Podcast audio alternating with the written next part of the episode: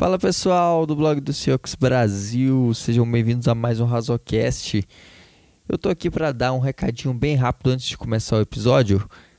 Pra galera que não curte os nossos momentos de groselha, avança lá pro minuto 5 e 20, que lá a gente começa a falar de futebol americano. Tem uma galera que não curte, mas se você curte, deixa rolando aí, vai apreciando a gente falar umas bobagens. É isso aí, pessoal. Fica aí com mais um Razocast.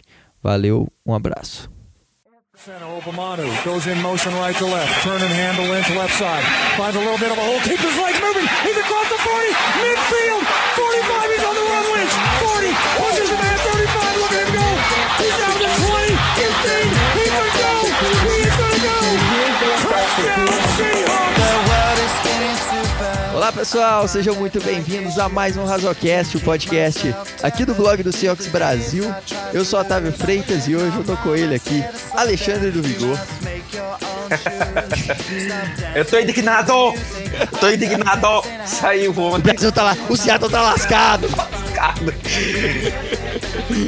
Que- isso aí foi mais fake do que aquela Fail Mary, né? Do Seattle contra os Packers ali.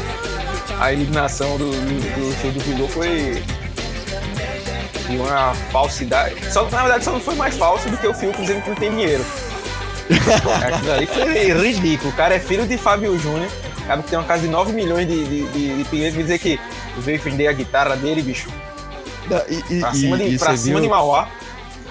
Ah, E eu não sei se, se você viu que saiu uma reportagem que o, o Fábio Júnior falou que até ano passado ele dava uma mesada, uma singela mesada pro Fiuk de 10 mil reais.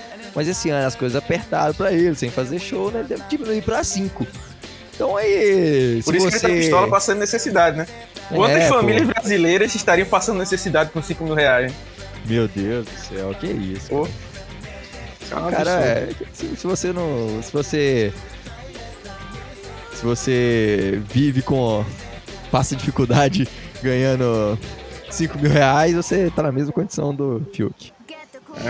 E tem gente que ia estar adorando passar a necessidade que ele passa. Oxe, rapaz. Mas, mas enfim, estamos chegando ao fim né, do, do, do BBB. Não sei se vocês estarão ouvindo antes ou depois da, da, da final. Mas, então o próximo é, é o No Limite, né? Que vai entrar agora.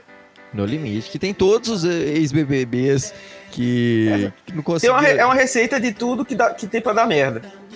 Porque os as pessoas estão indo lá só pra aparecer. e o No Limite, em tese, é pra galera. É, Hardcore. todo, é, todo lascado lá, tal, não sei o que. Necessidade a galera perde peso pra caramba lá, que come mal. Será que esse, essa galerinha aí, frufru aí, vai querer. Que o cara vira BBB, o cara acha que virou celebridade, né? É. Então quer tratamento VIP, quer 84 toalhas brancas, não sei o quê. Quero ver o que, que essa galera vai fazer aí quando tiver que comer ouro de cabra, essas coisas. aí que é o naipe do, do No Limite, né? Ou o programa vai perder a essência, né? Ou eh, deve ser realmente bacana, né? Mas esperar pra ver, né? E ter minhas opiniões. É, vamos ver aí. Eu tô ansioso também aí, que eu tô, tô nesse num hype de reality shows aí. Esse, é, esse BBB me deixou bem, bem empolgado com reality shows. Né? Então, tô, tô- vou pegar, engatilhar aí esse. Mas vamos parar de falar de reality show, porque o pessoal reclamou aí que fala demais de reality show. É verdade, é verdade. Falaram que a gente fala demais. Inclusive nesse podcast, no início dele, vai ter aí a, a, a, a minutagem onde a gente vai começar a falar sério. Exato. E a gente descobriu também que quem gosta da parte da groselha são as pessoas mais preguiçosas possível. Por quê? O Otávio fez uma votação lá no Instagram para colher um feedback de vocês. E é, na votação todo mundo votou para ter groselha. Mas na hora de dar um feedback escrito, só o pessoal que não gosta de groselha que deu lá o feedback, né? É E verdade. que é válido, tá? É, é E que válido. é válido, tá, gente... galera? Não tá, reclam... não tá zoando aqui só. E, e com, com vocês, mas é, todo feedback é, é, é válido, toda crítica é bem-vinda. A gente vai tentar, tentar sempre melhorar. E nesse ponto aí, não vamos passar de 5 minutos de groselha. A não ser Exatamente. que aconteça algo que peça, né? Um podcast para isso. com certeza. Tem, tem assuntos que merecem aí é, ter um, de discursar mais, né? O pessoal quer ouvir da gente a nossa opinião a respeito de assuntos, como assuntos polêmicos do de férias com ex, que em, em breve sairão aí. Então, ter desses, nesses casos especiais, terão mais de 5 minutos de groselha. O Brasil tá lascado!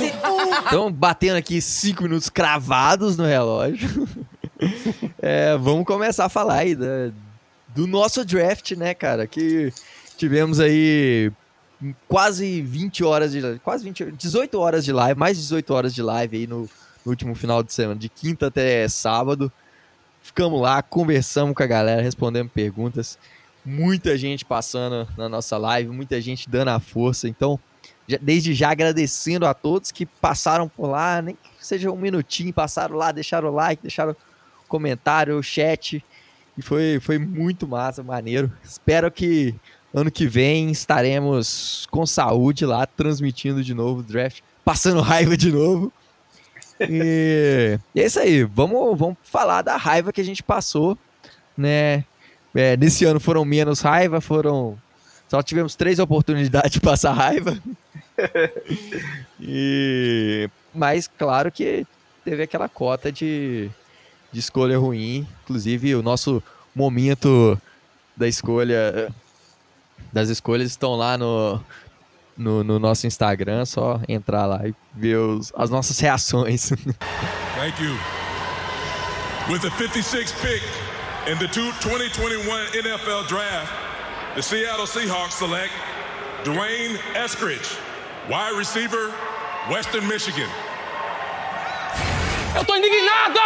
Eu tô indignado! Ah! Então, começando aqui o nossa primeira escolha, Dwayne Eskridge. Escolha que incomodou um pouco, né, cara? É, é, podia ser pior? Podia. Podia. Mas podia ser melhor? Também podia. então ficou bem, bem classificado aí nesse, é, nesse ponto aí.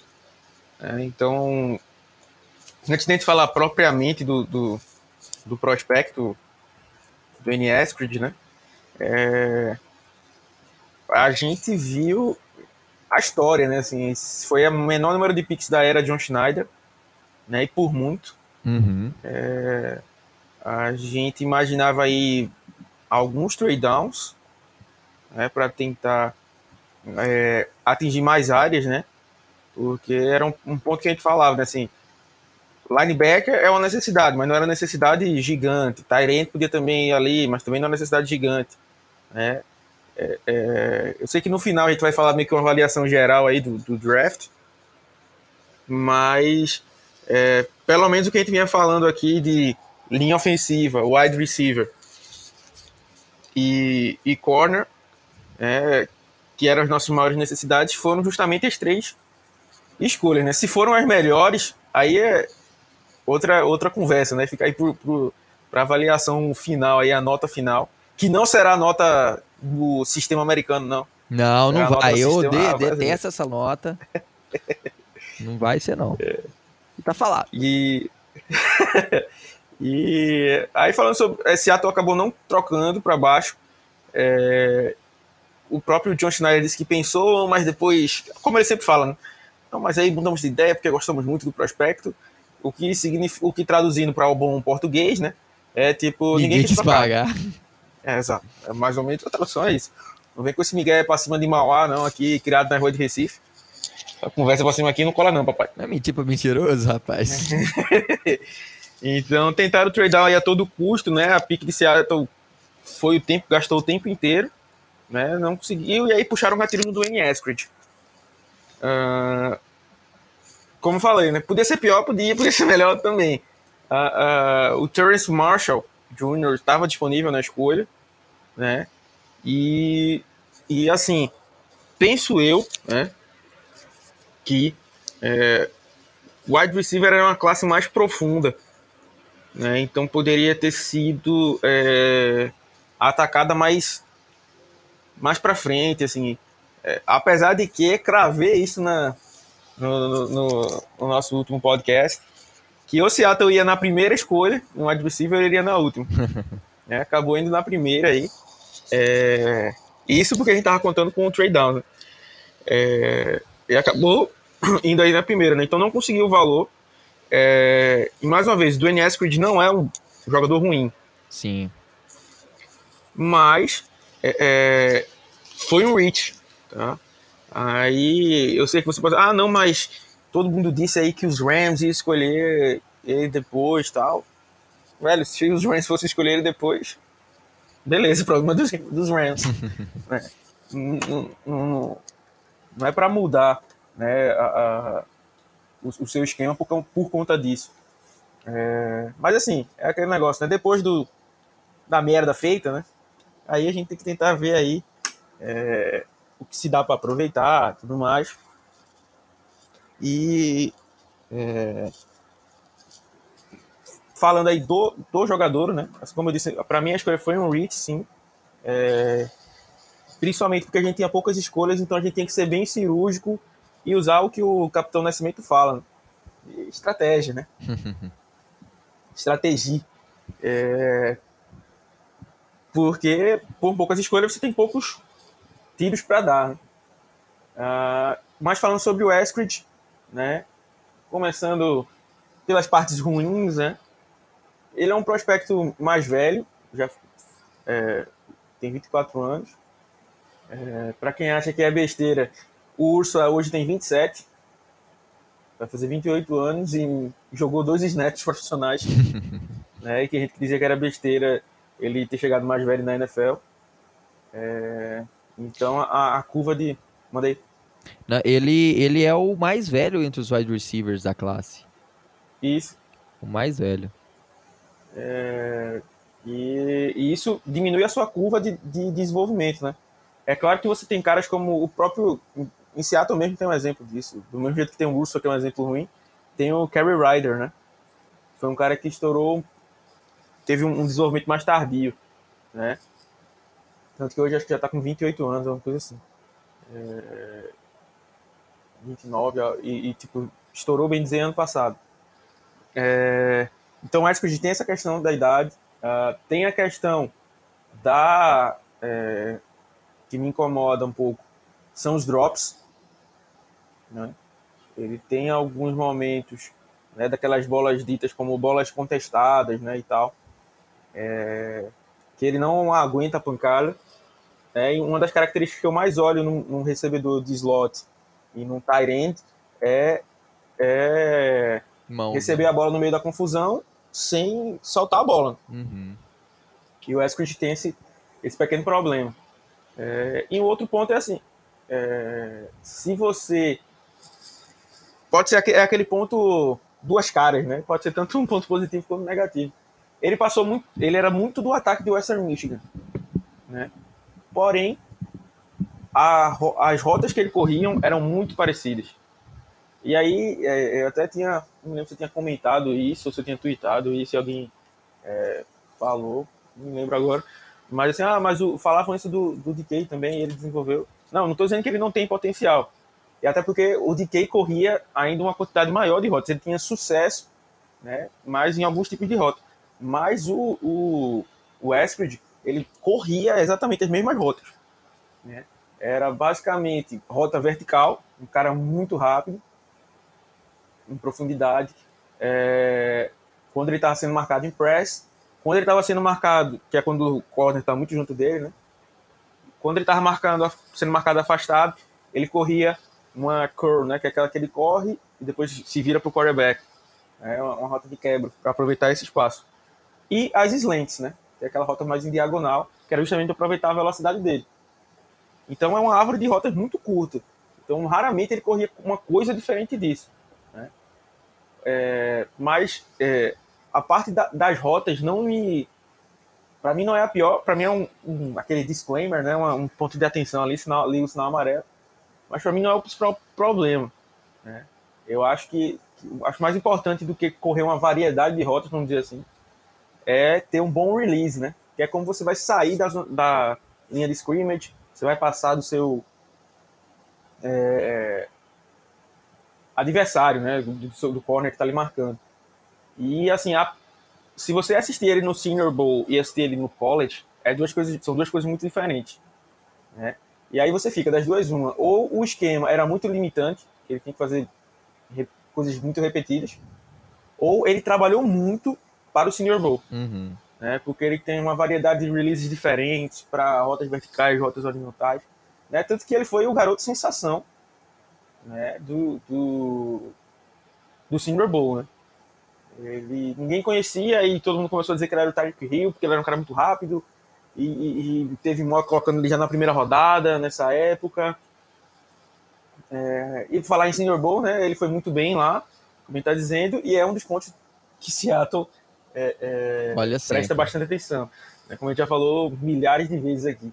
É, nós, e... esse ano nós transmitimos o Senior Bowl aqui no, no, lá para os nossos colaboradores, justamente porque é um, um, evento onde a gente presta muita atenção. Todo cara que é torcedor de Seattle, ele tem que prestar atenção no Senior Bowl, porque de lá que veio Russell Wilson, Bob Wagner, é... Rashad Penny. Marcus Blair, Rashad Penny, LJ Collier. LJ Collier. Então, e, e, e, o cara mandar bem no Senior Bowl é meio caminho andado para ele ter um xizinho ali a mais no, na, na board do, de Seattle. Exato. Então, isso aí ficou meio que os pontos juntos, assim, negativos dele, mas é, de pontos positivos, né? Ele é um cara que realmente é muito rápido, uhum. né? Tanto que, por mais que eu não compre essa comparação, né? Mas assim, faz algum sentido comparar ele com o Tyreek Hill por essa velocidade. Ele, né? ele correu 4.39, cara, no, no 40 jardas, então uma velocidade... Eu achei até que tinha... No, no tape dele até parece que é menos, assim, seria, ele correria menos do que isso, ele parece ser mais rápido. Até do que esse 4.39 aí. Achei que tinha, tinha sido um, um pouco menos. Uhum. É... Mas, porque ele é realmente um cara muito rápido, ganhava muitas vezes na pura velocidade. Então, assim, isso é uma coisa que não é sustentável. É a mesma coisa daquele prospecto que é muito forte e, tipo, consegue sacks porque é mais forte do que os outros. Quando chegar na NFL, isso aí, essa distância diminui bastante. Né? Então, por isso que eu me preocupo muito mais com o release, né? Isso aí foi uma coisa que ele mostrou aparentemente ter desenvolvido. Né? Então, a... e de toda forma é um cara rápido, ou seja, é, se dá o luxo, vamos dizer assim, de ser uma arma lateral.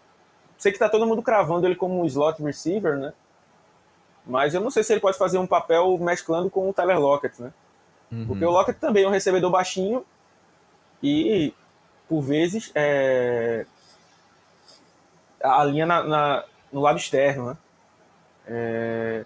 Então acho que ele pode fazer isso também para usar a verticalidade que ele tem e aí vem o ponto bônus dele, né? E que, segundo a entrevista, né? A gente está dizendo o que foi dito na entrevista.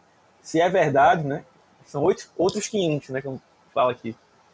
É, o Pete Carroll disse que ia dar a carta, vamos dizer assim, abre aspas, carta branca para o Shane Waldron, né? E eu acho que essa pique aí é uma das piques que mais se encaixa com o Shane Waldron, com o esquema do Shane Waldron, né? Ele, é, potencialmente falando, né? Como eu disse, ele não era usado tanto em rotas cruzando o campo, mas eu acho que em Seattle ele vai ser, vai ser usado essa velocidade dele muitas vezes para isso. É, ser usado, ele até era usado em jet sweeps e coisas do tipo, eu acho que ele vai ser mais usado né, em motions e, e, nesse tipo de coisa. Né? Então ele é um cara que se encaixa muito é, no que o Shane Waldron, assim, ele junto com o McVeigh, né, fazia lá nos, nos Rams, né, com o Robert Woods, por exemplo, um cara que é muito veloz, né, estica o campo verticalmente, é, é, consegue jardas pós-recepção. Ele é um excelente retornador, né? Então, eu, eu sempre falo isso, né? Que se eu fosse um running back ou um, um wide receiver, é, eu ia sempre pedir para me darem chance de ser retornador. Uhum. Porque a sua visão de campo muda, né? Você consegue achar os buracos, né? ver o fluxo da, da defesa. Então, quando ele está com a bola nas mãos, sem a bola nas mãos, ele é um jogador com a bola nas mãos ele é um jogador muito melhor. Sim. Né? Então, é, é, tem, tem esse ponto aí de jardas pós-recepção, que por mais que o Lockett seja brilhante, né, ele tem, tem deixado um pouco a desejar nesse quesito. E o esquema de Seattle em si, né, tem, tinha deixado muito é, a desejar nesse quesito com o Schottenheim. O, o Shane Waldron é um cara que visa por isso. E a gente precisando também de um jogo mais curto, né, de passe rápido, né, então, nessas slants e, e depois ele conseguir já depois da recepção, é um cara que funciona aí como uma luva aí, ô Rogerinho. Ah, sem é... dúvida. É como se fosse o Lorenzo Lamas num filme de, num filme de luta, né? Um filme que encaixa perfeitamente. Ah, com certeza. É, assim, para o esquema do, do Waldron. Inclusive, ele pode ser aquele tipo de escolha que, tipo, pode ser, né? Aí eu, eu tento falar para os pessimistas, né? E para os otimistas. é, é, ele pode ser aquele tipo de escolha que daqui três anos, sei lá, daqui a um tempo, o pessoal, ah, foi tão barato o Eskridge lá na segunda, né? É, é, se ele for usado dessa forma, né? Eu acho que ele pode render até bastante. Agora, se ele for um cara que for. Se você replicar o que ele fazia no college para a NFL, aí ele pode ser um cara que daqui a uns anos diga assim: putz, não acredito que ele gastou uma segunda rodada nesse cara. Sim. Eu acho que fica bem por aí. Se ele for usado pelo Waldron, no esquema Waldron, eu acho que ele vai render bastante. Eu gosto bastante também dessa ideia de, de usar ele nesse sistema do, do Waldron. E é um cara que é, ele teve uma lesão na, é, em 2019, mas não foi uma lesão muito séria, então é, acho que não vai ter problema quanto a isso. E ah, e uma curiosidade, falou, né? uma, uma curiosidade Fala. só dele é que ele é wide receiver há pouco tempo, né? Ele é, era até 2019 ele era ele, corner. Ele era running back, na verdade, no high school, depois virou corner. Aí, segundo ele, ele disse que ajudou muito na vida dele como recebedor é, é, ter jogado como um corner e tal. Eu realmente acredito que deve ter ajudado mesmo. Uhum. É, e aí virou wide receiver, então não tem nem tanto tempo assim.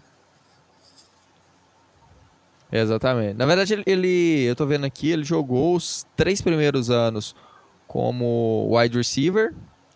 É, aí, em 2019, ele migrou para corner, se lesionou, depois voltou a, em 2020 como wide receiver e, e e aí teve a, um, um, bom ano. Só que igual, eu assisti um jogo é, de, de Western, Western Michigan, Michigan. E assim, dá pra ver o tanto que é simples o sistema. um sistema mais baseado em jogo corrido, como muitos times de, de college jogam.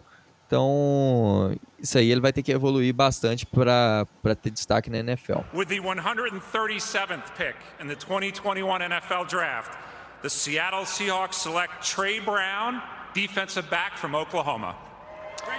Vamos passar para a próxima escolha, então. Uma escolha aí que vai ter, vai ter polêmica aqui agora, vai ter briga. Solta o som do ratinho aí, eu. Epa!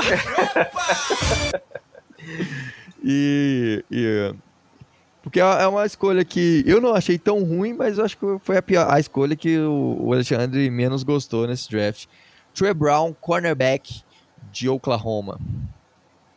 É, pra mim, nesse draft aí teve de tudo, né? Teve escolha mediana, escolha ruim e escolha boa. Né? é... Mas é, é, como eu disse, atacou uma necessidade, né, que era o corner. É... Eu gostei mais da escolha após a entrevista do Pete Carroll né, e do John Schneider de uh... pós-draft, né? Porque, para mim, escolhe um cara eu tô falando que. E vocês viram isso na live, pra quem assistiu na live. Pra mim é um cara que ia jogar de níquel. Uhum. Não, não, encaixa no, no, no protótipo de, de, de, escolhas de corner de Seattle de upside. Então eu vi a escolha, tipo, pô, o cara vai pegar um níquel. E o níquel tem o Hugo Amado, que jogou muito ano passado. Tem um projeto do Marquis Blair aí, né? Que, que eu não sei nem se o Marquis Blair tá com tanta moral que vai tomar essa vaga do Amado, que eu acho que seria um, um absurdo. Mas tudo pode acontecer. Então, tipo, vai, você gasta uma quarta rodada no cara que vai ser terceiro aí na, na, na, na posição, né? Na, na, lista né, do depth chart. Então, para mim, tinha sido muito ruim. É...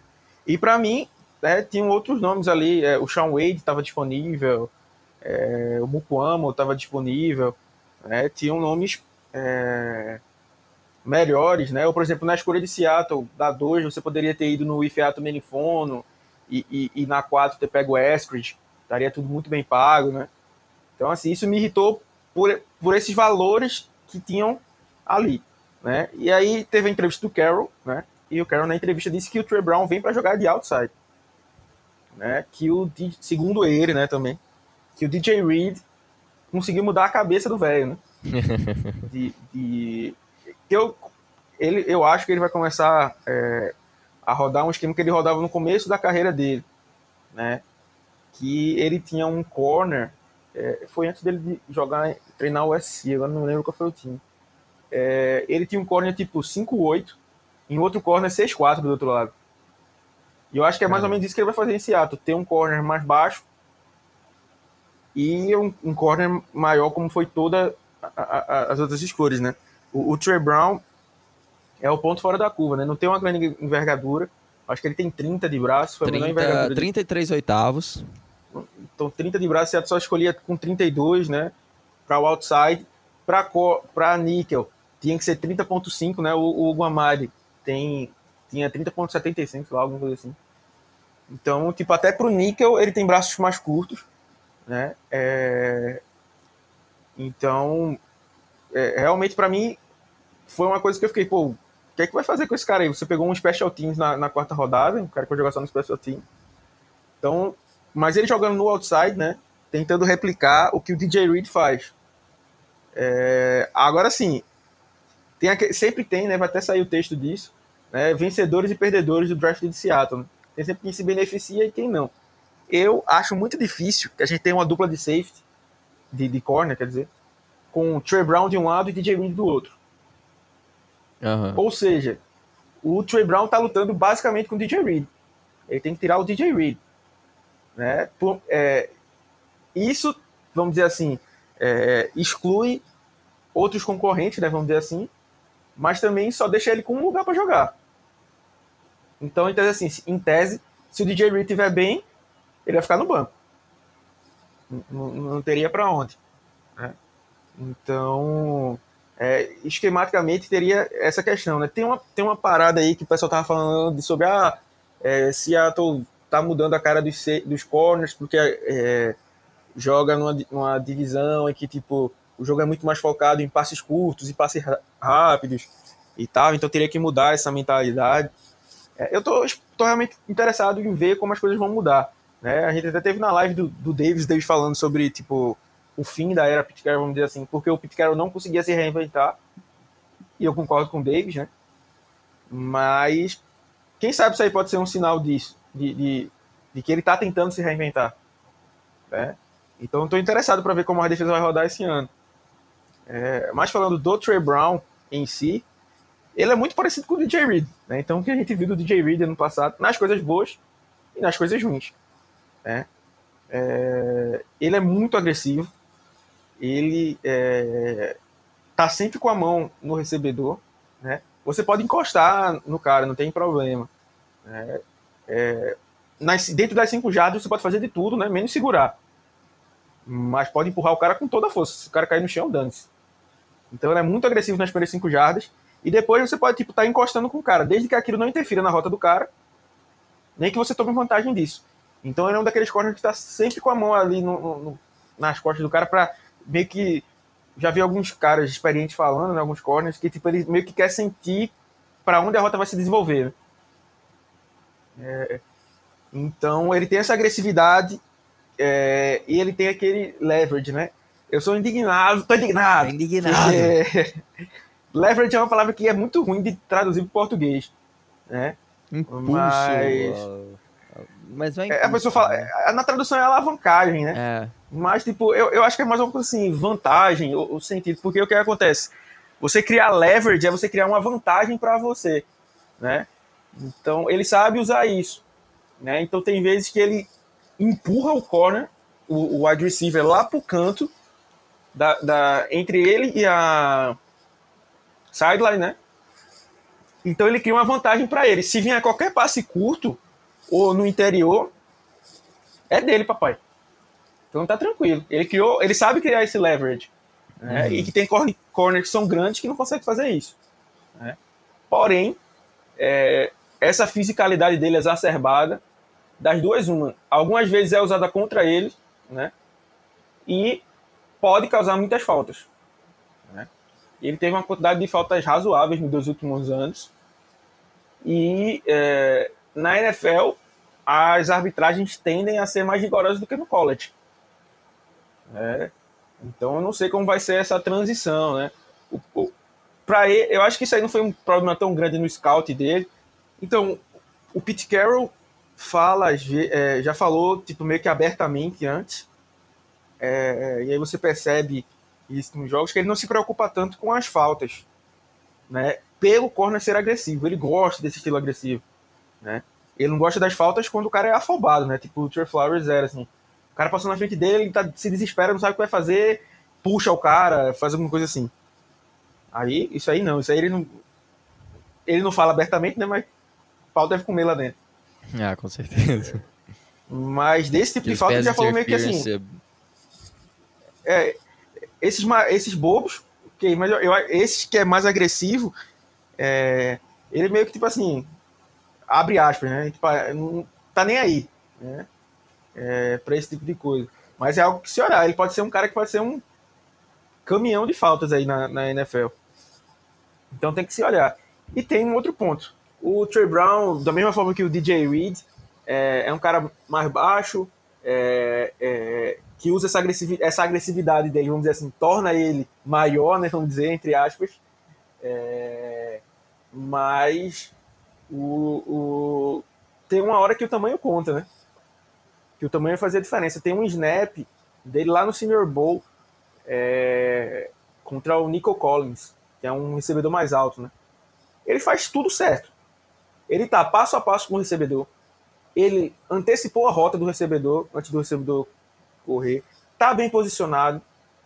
Só que o quarterback colocou a bola mais alta do que ele poderia e aí a vantagem do recebedor que é mais alto. Isso vai acontecer todos os snaps? Eu acho que não. Mas pode ser um ponto a se, a se explorar.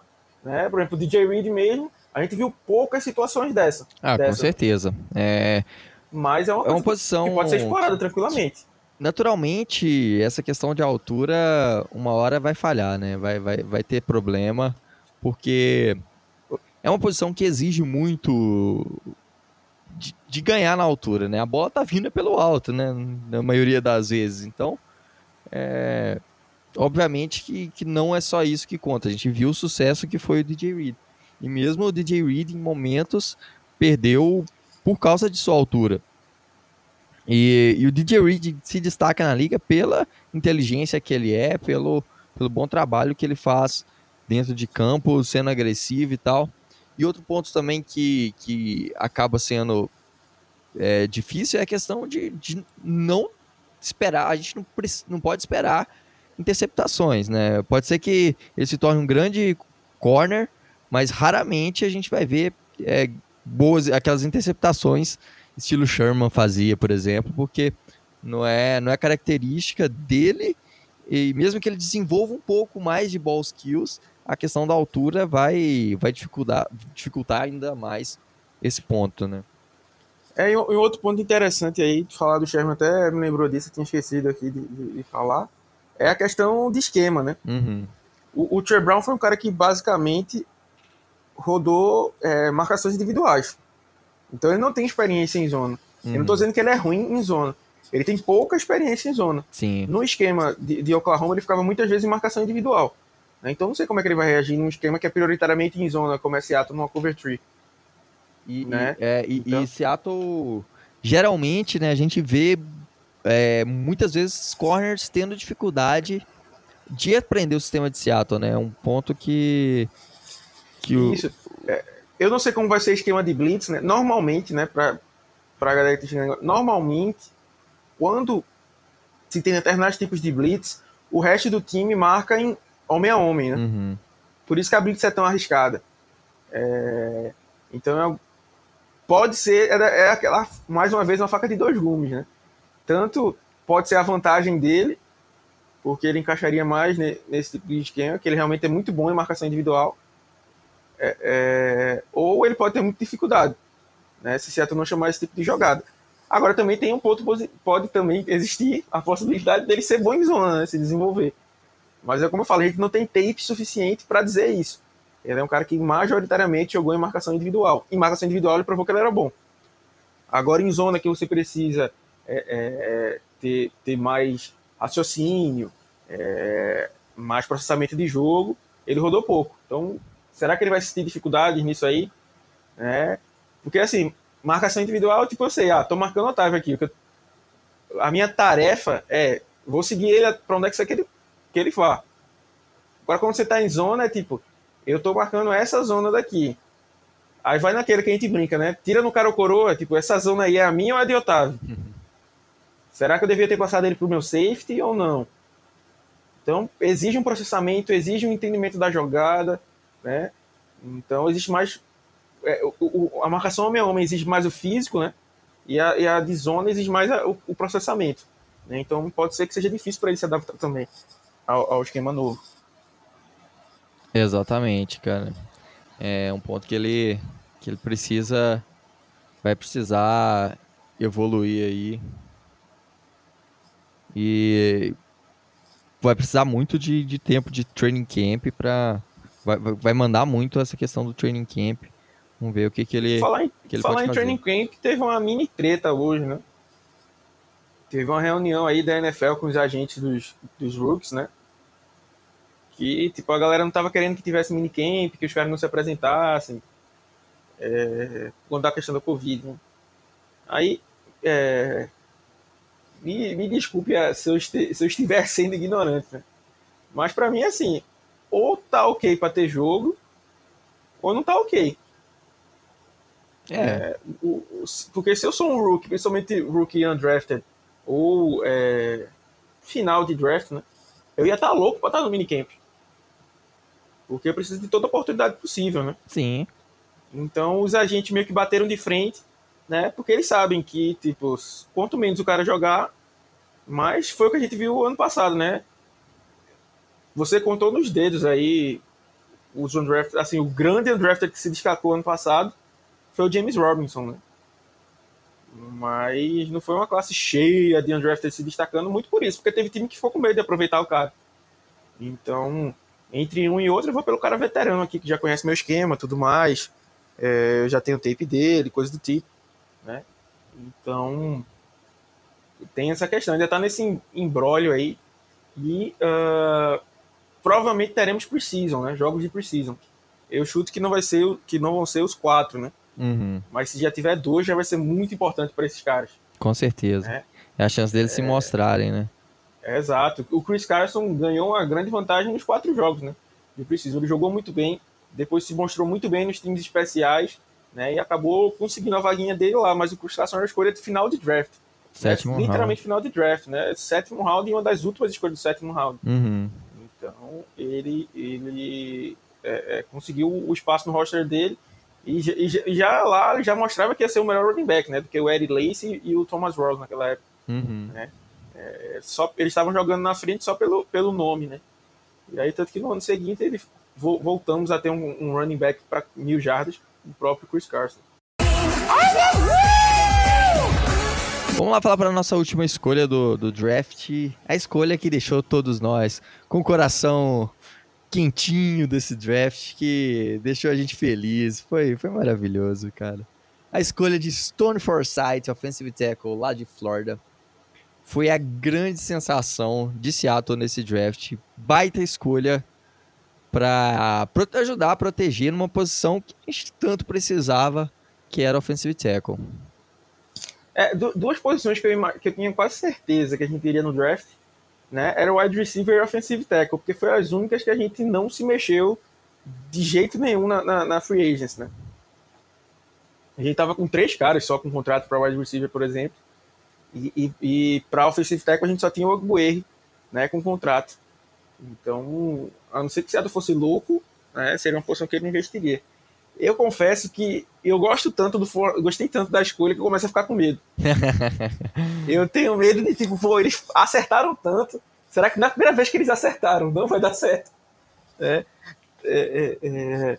então eu tô torcendo para que para que para que dê certo aí. O Stone Forsyth foi uma uma bela escolha. Eu tinha aí com, com nota de final terceira rodada, né? Mas eu vi analista aí tendo ele como nota de segunda, né? Até é, acho que foi até o Matheus que mandou pra gente um, um scout mais específico em OL, tinha colocado ele lá como segunda rodada. E assim, é, foi uma baita escolha em, em, vários sentidos. Né? A, a, gente esqueceu de falar né, que o Tio Brown, antes de pegar o Tio Brown, a gente trocou para baixo, né? Uhum. ganhou mais uma escolha. E para pegar o Forsyth, a gente subiu usando é, a escolha que a gente tinha ganhado e a sétima rodada. Né, para pegar o Forsyth, segundo o Josh Schneider. Né? é, desde a 190, mais ou menos, ele estava tentando trocar para cima. é, para pegar justamente o Forsythe. E aí conseguiu trocar com os Bears né, e escolheu aí o, o, o Forsythe.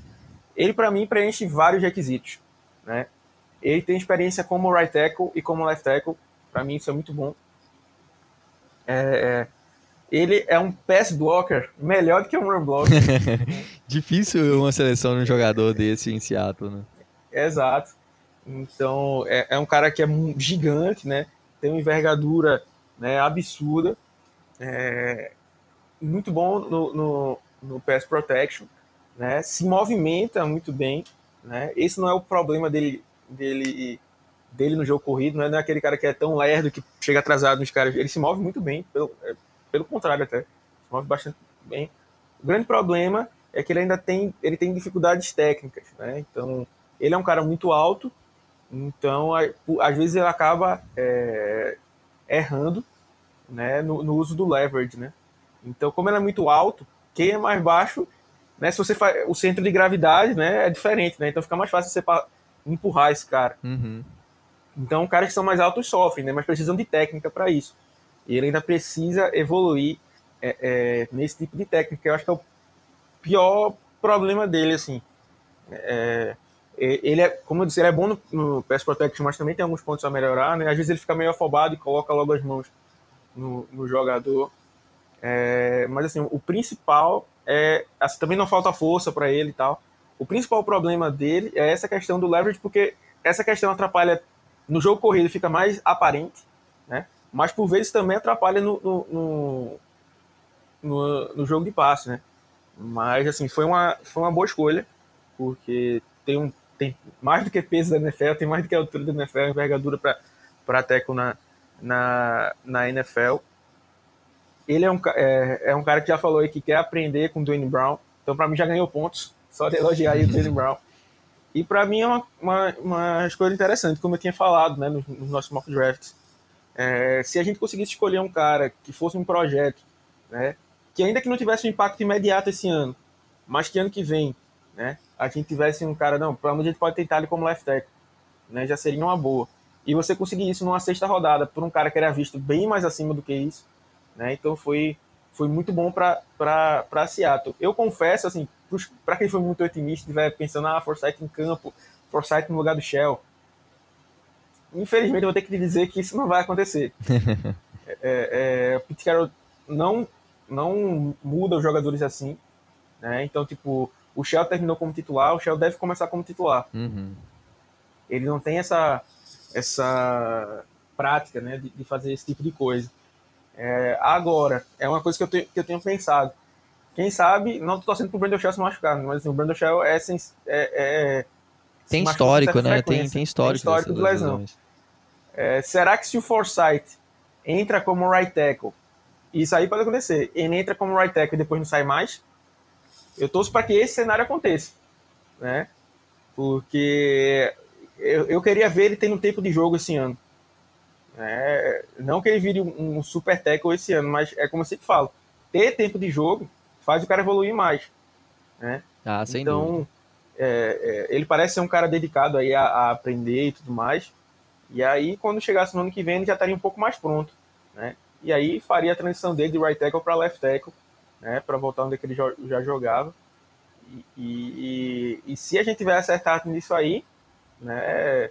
A gente meio que sela aí um, um, pelo menos nos próximos quatro anos, né? Ter, ter um left tackle, né? Já já houve a melhora aí da vinda do Gabe Jackson. Eu sei que a gente pede mais, né? Esperava um center aí no draft, talvez, que não veio, mas aí já teve essa, essa melhora. O, Gabe Jackson vai ser movido, vai jogar de right guard, né? Outra coisa que. Ou seja, vai jogar do lado do Shell. Uhum. Então, quem sabe ele pode, possa ajudar o Shell. O Lewis vai virar left guard. Né? Então, também o Lewis pode crescer esse ano jogando do lado do Brown. E vai ter um outro ponto interessante, né? É o, o, o Dickerson, que ajudou na. trabalhava como, como auxiliar de, de, linha ofensiva lá nos Rams, né? Então ele vai trabalhar com o jogo corrido, pode ajudar o Forsyth a evoluir nesse ponto. É, e aí eu acho também que pode trazer alguma coisa nova lá dos Rams também, que tinha uma boa linha ofensiva lá com, com o Andrew Whitworth. É...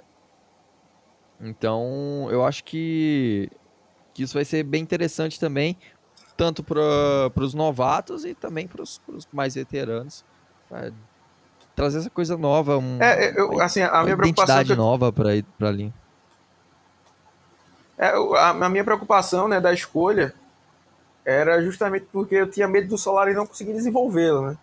Então aí uhum. se, o, se o Dickerson conseguir é, esse trabalho, ele é um cara que o, o Forsyth também é um cara mais para esquema de zona do que para esquema de gap, então é mais para o esquema do Dickerson.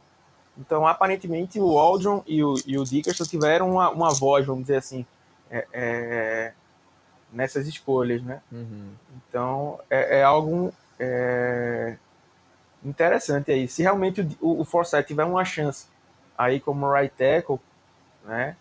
É, assim, sem ser na, na, na, na pressa aí, é, sei lá, tipo, durante a temporada o Shell perder um jogo aí. Ainda que, que o Forsyth tivesse um jogo, para mim já era uma, coisa boa. É melhor do que ele tá, tá, tá totalmente cru ano que vem. Né? Então, e quem sabe se ele for bem o, o suficiente, ele pode acabar tendo uma, uma, sequência maior aí. Mas sem expor o cara. Né? Uhum. Sem, sem colocar. Se o cara não estiver pronto, então melhor. É, às vezes você dá um passo para trás para dar dois para frente, né? E, e, era uma coisa que eu falava com o próprio Trey Flowers, né? A gente brincava aqui de pistolar com o Trey Flowers e tudo mais. Mas na hora de falar sério, eu dizia, velho, tá queimando o cara. Uhum. Né? Então a torcida não aguentava mais ver, vê-lo, né? E o próprio mental do cara, né? Vai é, é, é, pesando, né? Então é melhor preservar o jogador, né? A mesma coisa que a gente fala aqui no futebol, né? De, de não, não, colocar o cara da base para jogar logo, para ele não aguentar, para não levar pancada e acabar atrapalhando o desenvolvimento, né? Então, assim, a gente tem um. É, é, podem até achar estranho aí, eu estar tá sendo tão otimista assim, mas a gente tem uma, uma joia aí na mão, o Forsyth, né? Ele tem todas as ferramentas para ser um baita left tackle aí na, na, na, na liga, a gente ter achado ele na sexta rodada, né? Então, o que eu torço é para que Seattle não cometa erros com esse cara, né? Seja demorando para desenvolver, né? Seja jogando numa situação é, é, é, que não seja das melhores, né? Mas foi uma, realmente foi, para mim foi o grande acerto de Seattle aí nesse draft. Ah, com certeza, cara. Eu acho, fico empolgado aí, com curiosidade pro pro futuro, porque tem tem chance aí. A gente sabe que é, potencial demais ele tem, é um baita atleta no sentido é, qualidades atléticas, a altura é muito boa, é, tem uma envergadura muito boa, 3, 34 de braços, 34, 3 oitavos. Acho que é mais, é isso, acho que é mais que 34 ainda. É, então é um cara com... É, tem uma boa um bom trabalho de pernas, né? Esse é um ponto bem interessante dele. Falta um pouquinho a, as mãos, mas é, tem um, um, trabalho muito interessante e, e, é um cara focado nessa questão do, do, do passe, né? De, de, de proteger para o passe, um ponto que a gente vem sempre é, pedindo há muito tempo, né? O, que a gente quer ver o Russell Wilson soltando a bola e, e aí com, com um cara que, que deu uma segurança, como o Forsyth tem potencial de dar essa segurança, é, eu acho que, que pode ser bem interessante para o nosso time. Cobra foi descoberta, a cobra foi descoberta. Deus é maravilhoso. Deus é maravilhoso. Então, para finalizar aqui agora, uma passada rápida nos nossos nomes que nós não trouxemos no draft, nós pegamos lá depois do draft os nossos undrafted free agents. É, lembrando que a gente tem um grande histórico de bom sucesso de encontrar bons free agents, né? Puna Ford, é, é, Brian Monet, o Doug Baldwin, Doug Baldwin German Curse. German Curse. Então é, são muitas histórias interessantes desses undrafted free agents. E dessa vez trouxemos também nomes muito é, promissores, né? Como free agents. Então, falando sobre os undrafted, né, a gente fez um bom trabalho. Né, é, esse ano. E é mais um que dá medo, né? Parece, tem até medo de, de, de, de, Zicar. de apostar. É, de dar aquela zicada, né? Mas, pelo que a gente pode analisar, foi uma das melhores aí, né?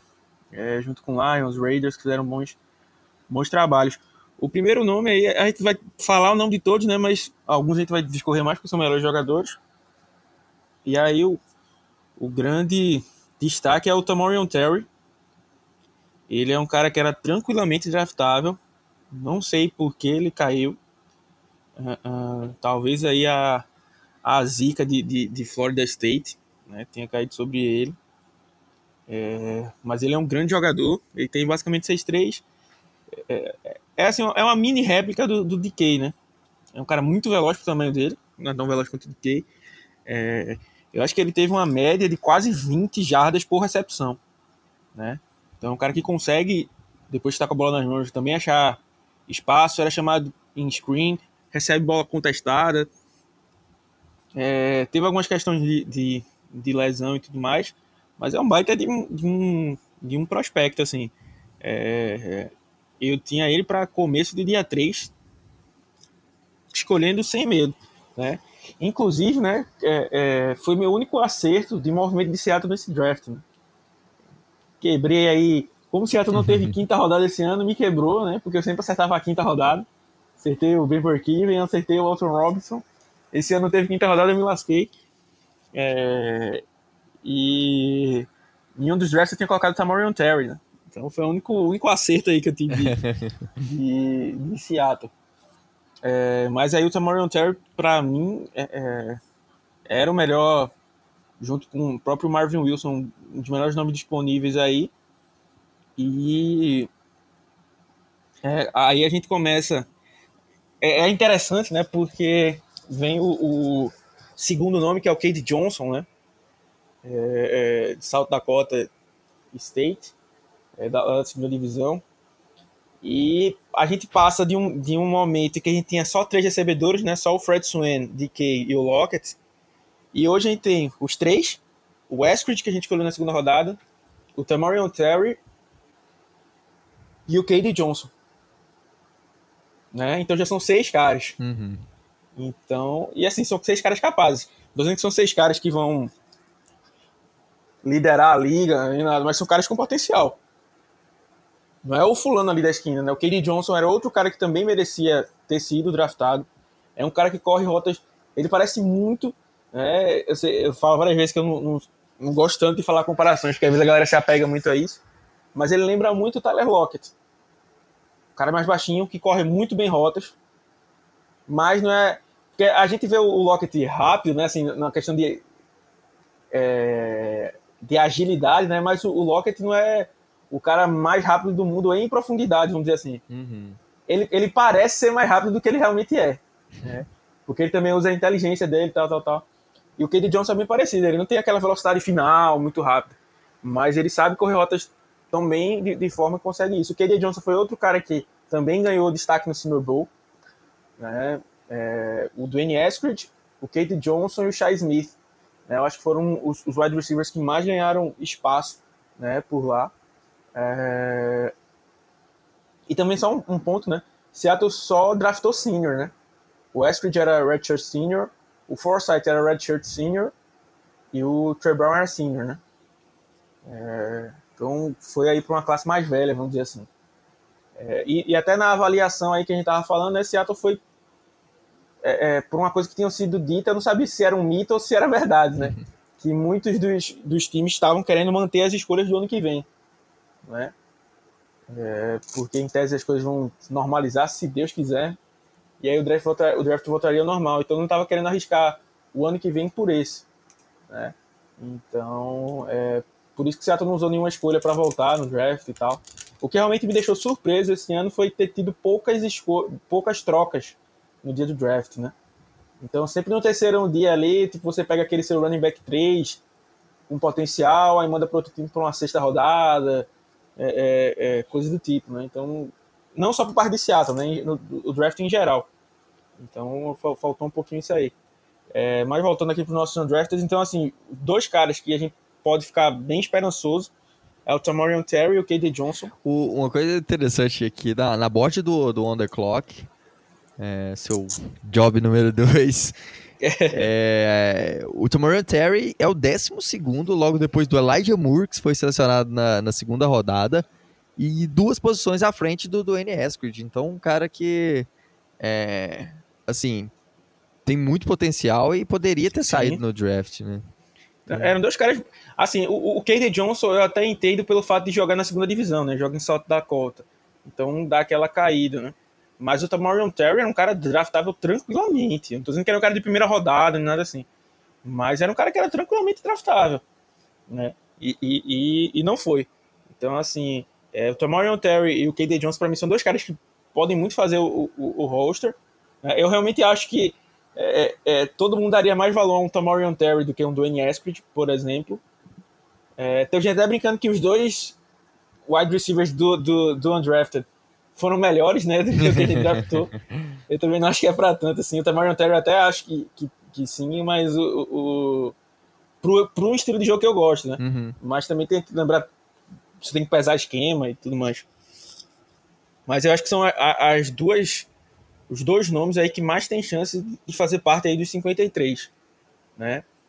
É, o segundo nome que Seattle trouxe, né? Em, no caso, terceiro, porque eu já falei do KD Johnson mas foi o Jared Hawker, é, offensive line de, de Texas A&M. É, bom jogador também aí para o L, né? É, vem de Texas A&M, uma, boa faculdade, tem uma boa versatilidade, é um cara que joga bem, bem é, agressivo. É um cara que eu tô torcendo para que tenha preciso, tenha training camp, porque eu não, não, quero ver Jordan Simmons, Kyle Fuller como reservas, não. Eu prefiro um cara que tenha potencial, assim. É, é, é, porque em tese esses caras aí estão na liga há 3, 4 anos e não passa muito disso, né? Não tô dizendo que o Jared Hawker é a oitava maravilha do mundo, né? Mas o cara tá entrando agora, né? Então tem tudo para se desenvolver, né? Pelo, ou, ou pelo menos mais do que esses caras que já estão aí só ganhando dinheiro. Ah, com certeza. A gente, a gente teve. Eu vou citando nomes aqui, se tu quiser parar para falar de algum aí, tu, tu diz. Não, pode é, aí, A gente aí. se pegou um aí do, do, da Liga Canadense, né? O Pierre Olivier Lestage, né? É difícil de, de, assistir alguns, de achar alguns tapes dele, né? Mas é um cara que parece ter um bom fit para a zona. Né? Se movimenta bem, sabe achar é, é, os espaços e, e bloquear no, no, espaço. Eu até acho que ele jogou como, jogava como guard, mas eu acho que, que ele poderia também ser uma alternativa para center, né? Então também curti isso aí. É, tem um dos o cara aqui que como a gente falou já lá no, na live, né? Mas para quem não assistiu a live, se não assistiu a live, você tá errado. É, é, os undrafted têm meio que um valor tabelado, né? Mas o que os caras mais fazem mais é dar mais dinheiro garantido, né? Coisa desse tipo. E o cara que mais recebeu dinheiro garantido de Seattle né, foi o Brian Mills, cornerback de North Central. Até vira, meio que viralizou, vamos dizer assim, a reação dele recebendo a ligação lá de, de Seattle.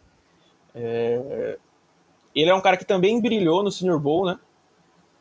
É um cara bem alto, com os braços largos, porém, né, ele tem dois pontos principais para a NFL. Né? Falta um pouco de peso, ele tem menos do que 180 libras é, então, periga demais, principalmente com um cara maior assim. É, e ele ainda tem alguns problemas técnicos de transição e tal. Então, assim, é um cara para para é, é, ficar aí com a última vaga de corner ou é, é, ser prioritário aí no practice squad e tal. Mas é um cara com potencial, assim. Eu tinha gostado dele já no Senior Bowl, né? Foi um dos caras que, que mas o, o, o Jim Neg elogiou, né, assim como um talento escondido, assim, meio que se orgulhou de ter achado, né, para chamar ele para o Senior Bowl e tal. Então, bom nome. Aí vem um, um, running back, John Johnson, né, ele jogou em Louisiana Monroe, é, ele teve um problema com teve um problema de ficar saudável, né, mas quando esse cara é, tá saudável, ele é um grande running back, né? Teve uma temporada para quase 1.300 jardas. É, é, é um cara muito bom, assim, mas, tipo, é muito bom mesmo, assim, ele tem, demonstra um pot, de, potencial, assim, é, até o Lucas Brogdon tinha falado lá no, dos Július, né, talento para ser running back 3. né, do, do, time. É um cara que realmente demonstrou potencial. Agora, eu não sei se esse cara vai estar saudável para tanto, né? É, para entrar aí, mas é, eu queria ver um, running back aí nesse, nesse camarote aí, porque para mim a, a, a, grande vaga é do Chris Carson, né? Running back 1, beleza, ali ninguém tasca. Mas para mim, de resto, mistura ali não dá meio. Eu sou um é. grande fã do Travis Homer, eu gosto bastante do Homer, porque ele é muito bom no, no na proteção ao passe. Para mim, é um melhor running back disparado nisso aí, nesse quesito, uhum. né? Mas assim, o DJ Dallas ainda não mostrei para que veio. O Rashad Penny nem precisa dizer, né? Inclusive, hoje, no dia que a gente grava, Seattle não quis exercer a opção de quinto ano, né? Por, por ele. Exatamente, ia comentar sobre isso. Então, é, temos... acertadamente, né? É, obviamente, melhor opção. A melhor opção seria não uma... ter draftado, né? Mas... tem o Alex Collins é, também então assim, não tem nenhum nome unanimidade ali. Então, quem sabe ele fazendo uma boa preseason aí, ele pode roubar a vaga de alguém. A gente trouxe outro running back, que era o BJ Emmons. Esse aí já é, é, tem um pouco para falar, ainda não vi o, suficiente. É, eu acho que ele era um prospecto até de Alabama, né, mas teve alguns problemas e acabou é, tendo que se transferir para a Florida Atlantic. Né? Então tem essa questão aqui. Aí o Kenny Johnson a gente já falou. Aí tem outro wide receiver que foi, para mim, isso foi bem estranho. Né? Para mim, os caras que iam receber mais grana ia ser o KD Johnson e o Tamarion Terry, porque eram os melhores da, dos undrafted, né? E aí o Brian Mills, que era, vamos dizer assim, o terceiro, até entendível, mas aí vem um outro wide receiver, o Conor Warrington. Né? Ele recebeu tanto quanto o Brian Mills. Ele é um, um grande retornador lá de Stanford, mas pouca produção, assim. Seattle até entrevistou ele. É... E aí a galera sempre cria um hype, né? A galera dizendo que ele é o novo Doug Baldwin, né? Só que o Doug Baldwin também veio lá de Stanford, também foi, foi undrafted. É, é... Mas assim, até pra achar tape desse cara cortado, assim, especificamente dele, é ruim de achar, porque o cara não teve tanto destaque assim. Até pelo fato, né, que a gente já falou algumas vezes, o, o Davis Mills machucou, né, o KD Costello saiu, então a reserva era bem ruim. Então um jogo corrido que, que, que rodava mais lá pro, pro, pro Stanford, né. Uh, depois a gente trouxe um, o único linebacker que a gente se movimentou no draft até o momento, né, foi o John Hatkin, é, linebacker de Army. Também foi um, um, um jogador que Seattle entrevistou. E assim, é um cara que eu digo, não criei muitas esperanças, né? O que eu vi do tape dele é um cara de special teams, assim, nem para lutar por uma vaga de Sam, alguma coisa assim. É aquele não, famoso não... que veio para complementar aí. É, chega aí, vamos ver, botar você para jogo e vamos ver. É, vai que, né? Vai Nos que. jogos ele demonstra uma coisa diferente, mas até agora eu não, não, não vi. É, teve outro tackle de, de, de é, nos undrafted, né, de Califórnia, o Jake Curran. Esse cara também estava no Senior Bowl, né, então o Seattle pode ter tido contato com ele lá. Né, um cara também aí que pode pintar, já joga numa universidade melhor, era titular há, há, há um bom tempo, né, então já tem mais tape.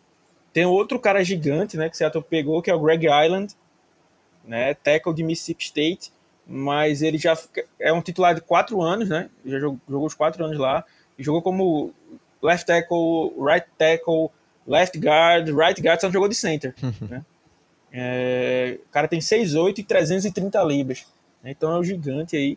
Era um cara também que eu tava de olho ali. Podia também ser, ser ter sido draftado ali no finalzinho do, do, do, do draft. Então, esse aí é um, um, cara também aí que tem potencial. Né? É, é, é bom a gente ficar, ficar de olho. Assim, a gente não pegou talvez os melhores OLs disponíveis aí no, no Undrafted mas eu vejo. É, é, não estou dizendo que vão, né? Mas eu vejo é, caras com potenciais de fazer os 53, né? Muito porque, né? A gente já falou aqui que o os, os, nossos reservas são muito ruins. Né? Uhum. Mas, então, assim, eu espero, né, que pelo menos um desses caras aí, ao menos, é, é, faça o, o, o roster, né? Se algum mais fizer, eu vou ficar até mais feliz. E por último, até o momento que nós gravamos, né, ainda deve fechar mais alguns. Só a título de comparação, os, os, os Falcons hoje assinaram com 20 undrafted de uma vez. Nossa. Né? É, e como o Seattle teve pouca escolha, né, para preencher os 90 aí do, do, do camp, ele deve chamar mais gente. Foi o defensive tackle, também o único defensive tackle que a gente chamou, o Gerald, Gerald, Gerald Hewitt, de Virginia Tech. É, um cara também que teve, teve sua chance aí em Virginia Tech, não é um, um programa pequeno, né? Mas, assim, é mais um aí para entrar nesse bolo aí. De, de, a gente sabe que a posição que a gente é mais carente, vamos dizer assim, na, na linha defensiva é o defensive tackle, né? Porque a gente só tem o, o Brian Monet, Puna Ford e o... Al Woods. Al Woods, né? Então, pelo menos nominalmente, né? Aí tem o Cedric Letmore, que veio do, do... Também foi uma draft do ano passado, né? Então, assim, normalmente Seattle leva quatro, né? Então, já tem uma vaga aberta aí. O Brian Monet também, apesar de ter, ter evoluído demais é, é, ano passado, também não é nenhuma unanimidade assim, do tipo, pô, o Brian foi cortado. Não é nenhuma loucura, né? É, a gente não imagina hoje, mas pode, pode ser que role, né? Então, assim, os defensivos técnicos teriam uma chance. Eu pensei até que Seattle ia ter trazido mais gente, né? a nossa grande decepção foi o, o Marvin Wilson, né? Uhum. Tava todo mundo Acabou aí sonhando com o Marvin Wilson. Acabou indo para os Browns aí. Acho que foi o primeiro undrafted, inclusive, a ser é, é, é, anunciado. Né? Tava todo mundo de olho nele aí. E acabou. É, em, mas também tem caras bons aí, como o Drake Jackson, é, Rami Carrached Jr., Dylan Moses, né? Dylan Moses. O Dylan Moses foi até razoavelmente entendível, né? Assim, é claro que é bem absurdo você ver a, a o cara que era nota de primeira rodada, né? Um ano atrás, basicamente cair para ser undrafted. Né? Mas assim, a lesão dele foi grave. Ele não deve nem estar tá pronto, deve começar aquele, naquela pup list, né? É, mas assim, se eu sou um time que tem um, três escolhas ali na sétima rodada, ou duas na sexta, duas na sétima, eu gastava uma dessa no Dylan Moses, velho. Eu também. Porque é um. É aquele cara de, pedi, de pedigree ali, assim. Então pode virar um baita jogador. Então aí o Dylan Moço aí pode ser um dos grandes achados aí entre os undrafted também. É aquela coisa, né? Vai que se, se vira, o cara. É, é isso que eu tô dizendo, não é para o cara gastar uma terceira rodada, uma segunda rodada, mas pô, você tem a sétima rodada ali. Né? É como a gente falou quando a gente estava analisando lá os jogadores, né? A gente até faz uma crítica aqui e outra ali, né? Na sexta sétima rodada, mas a gente não faz nenhuma crítica contundente, assim, tipo, pô, como é que pegou esse cara, bicho? ali é projeto, né? Se o time tem um projeto maior do que o outro, não dá muito para você, né, cara? Mas assim, pô, o Dylan Moses é um cara que, como você falando, não é como, ah, esse linebacker é bonzinho. Não, ele foi cogitado como melhor da classe, né? É, já foi cogitado como primeira rodada. Então esse cara tem uma, tem uma bagagem pesada, vamos dizer assim, né? Não é, não é, tipo, não é qualquer um, né? É. Então valia a pena fazer um esforço aí. Mas quem se deu bem foi que acabou, os Jaguars que acabaram é, é, é, levando ele aí nos undrafted. Eu tô indignado! Eu tô indignado! Ah! Can you win a game in the first quarter? No! Can you win the game in the second quarter? No! Can you win the game in the third quarter? No! Can you win the game in the fourth quarter? Então, pessoal, chegamos aí ao fim desse né, nosso Razocast especial pós-draft. Lembrando, se você gostou, não deixe de nos seguir aqui na sua plataforma de streaming favorita. Não deixe de acessar lá que lá tem muito conteúdo. Lá é texto todo dia. É, se você gosta do nosso trabalho quer contribuir, é, acessa lá é, bit.ly barra. Conheça lá nossos planos de colaboradores e vem dar essa força aí pra gente. É, e para finalizar esse podcast aqui durante a, a nossa gravação. É, eu queria queria gravar, queria mandar um abraço aí pro nosso colaborador, o Pedro Vieira. Ele falou que não conseguiu assistir os, os dias, os últimos dias da live, mas ele mandou mensagem aqui no nosso grupo de colaboradores. É, ansioso por esse podcast, então tá aí especial para você. E pediu pra mandar um beijo pro pai dele, pra mãe e pra Sasha. Então. É. Então tá aí, ó. É irmão da Sasha? Ele é filho da Xuxa? Ele é filho da Xuxa.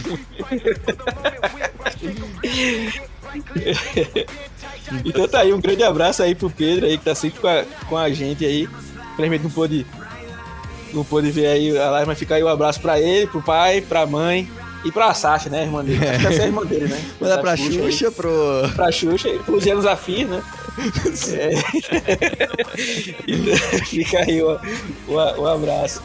É, a gente espera que vocês tenham gostado, né?